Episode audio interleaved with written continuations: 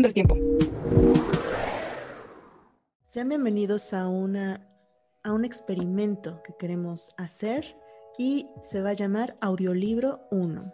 Y esta es la introducción a todo esto. El motivo es que el próximo mes, 13 de agosto, se cumplen los 500 años de la caída de México Tenochtitlan.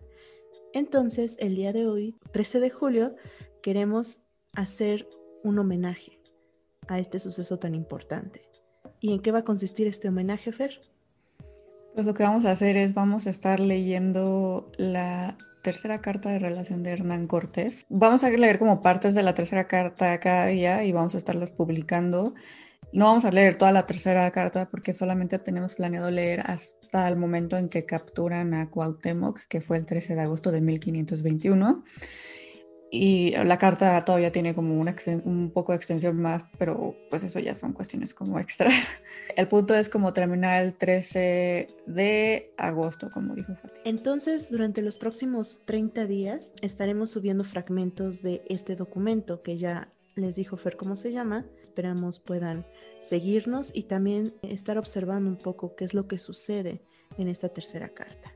Pero antes de hablarles un poco de este documento, ¿Qué significa una carta de relación? ¿Qué son? ¿Quién las escribió? ¿Para quién? ¿Y con qué motivo? Porque eso es muy importante, igual como si ustedes quisieran en un futuro consultarlas por su cuenta, porque si hay una tercera, significa que hay una segunda y una primera. ¿Qué son estos documentos? Bueno, de hecho son cinco, ¿no? En total. Básicamente son unas cartas que le escribió Hernán Cortés a Carlos V en estas cartas básicamente lo que hace es describir pues, el proceso de conquista de la Nueva España. La tercera carta la escogimos porque es precisamente el momento en el que entran a Tenochtitlán y la toman. Eh, pero la primera y segunda carta son como momentos anteriores a este periodo y ya después la cuarta y la quinta o después. De hecho, creo que la primera se perdió bueno, la original creo que no la tienen y solo como que la primera la sacaron basándose en unas notas que tomó alguien, creo, ¿no? Digamos que las cartas de relación sí son documentos muy importantes para la historiografía de la conquista y en general para la historiografía de nuestro país. Sin embargo, estos son documentos, como bien dijo Fer, que son escritos por Cortés, literalmente son cartas, así como cuando escribimos cartas a, bueno, ya no tanto, pero usualmente pues se mandan cartas ya sea a personas importantes, ya sea para una universidad, ya sea para tu jefe, un, amigo, em, una empresa.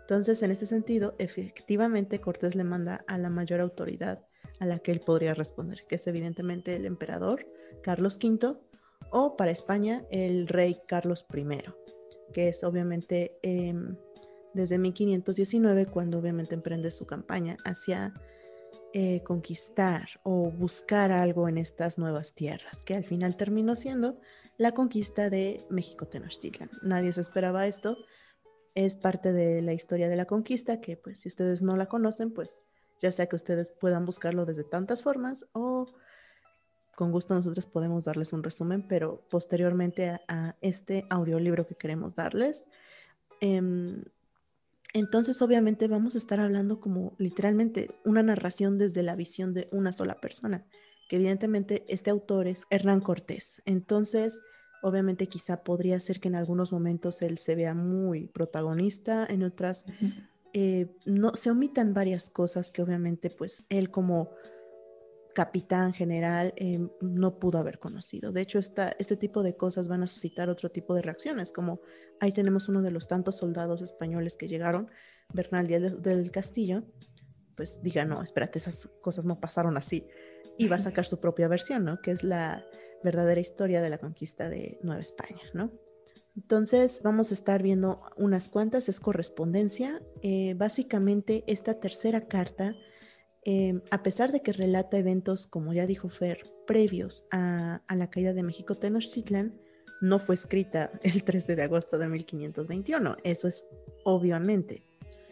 Estas cartas, la tercera, bueno, empezando por eh, la primera carta, fue escrita el 10 de julio de 1519. O sea, ya está, em, ya está aquí en lo que los territorios de México e incluso ya está pronto a conocer eh, Tenochtitlán.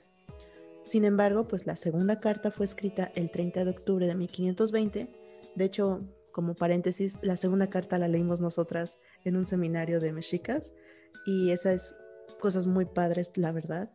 Cuando ya les hablamos del zoológico de Moctezuma, por ejemplo, es en esta carta donde van a encontrar la descripción de Cortés sobre toda la ciudad, del mercado de Tlatelolco, tantos detallitos que es, creo que es la más eh, interesante en cuanto a imaginarnos cómo era la cosa antes, ¿no? Y previo a pues, eh, todo el caos, ¿no? De la noche triste. Sí, porque la tercera carta está como muy llena de, bueno, ya lo verán, lo irán. Em, rápidamente la segunda carta obviamente termina con la derrota, la expulsión de los españoles de México Tenochtitlan, que em, pues estuvimos un poco hablando de esto en, Facebook a través de una publicación sobre los lingotes que fueron extraviados y se fueron recuperando. Eh, ya sabemos, son expulsados. La llamada Noche Triste significa que los españoles son derrotados y huyen, ¿no? Eh, van hacia Tlaxcala, que son sus aliados, y con eso, ¿qué es lo que sucede? ¿no? Pues Cortés intenta pues reagruparse, buscar unas estrategias y es en eso, en ese momento en el que busca el contraataque, cuando acaba la segunda carta. Pero obviamente no puede terminar una historia así, o sea, ¿qué va a pasar después? Spoiler alert, todos ya lo sabemos. Pero esta tercera carta es justamente eh, este relato, ¿no? Esta reagrupación, esta estrategia, este ataque y esta captura de, del Tlatuani, del último Tlatuani, que conlleva la caída de México Tenochtitlan.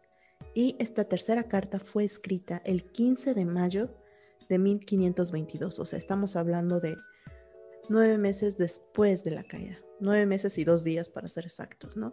Entonces, estas son las cartas de relación, porque como dijimos, no es una como tal una descripción formal, es más bien tratar Cortés de mostrarle al rey que vale la pena este proyecto, que vamos a que le va a invertir y que le va a dar muchos frutos. ¿no? Entonces intenta hacerlo lo más elegante, negociable y valioso, que no debe el rey apartarse de esta opción que Cortés le ofrece. Entonces, esa es una carta de relación.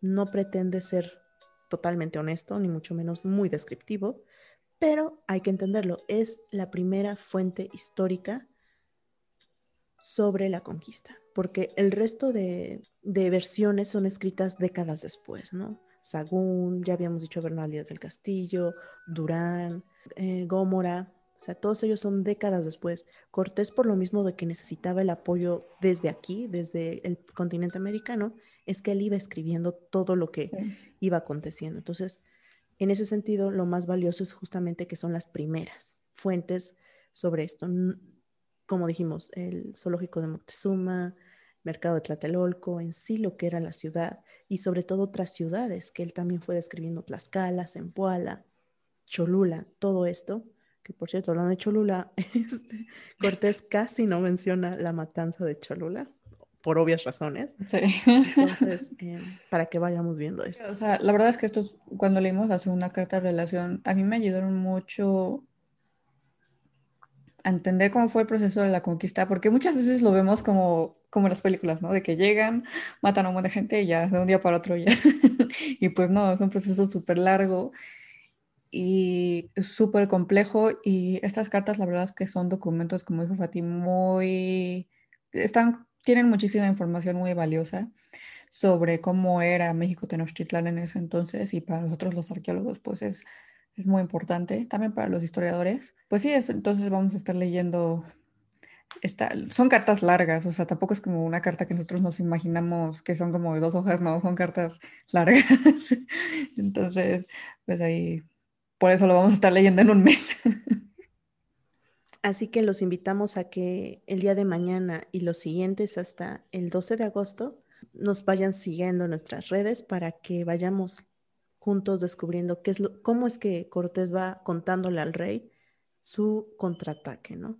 El 13 de agosto vamos a hacer otra cosa, así que el, todo terminará con el 12 de agosto de, de 2021, que contará los hechos del 13 de agosto de 1521. Entonces, pues, sin nada más, los invitamos a este nuevo proyecto llamado Audiolibro. Gracias. Bye.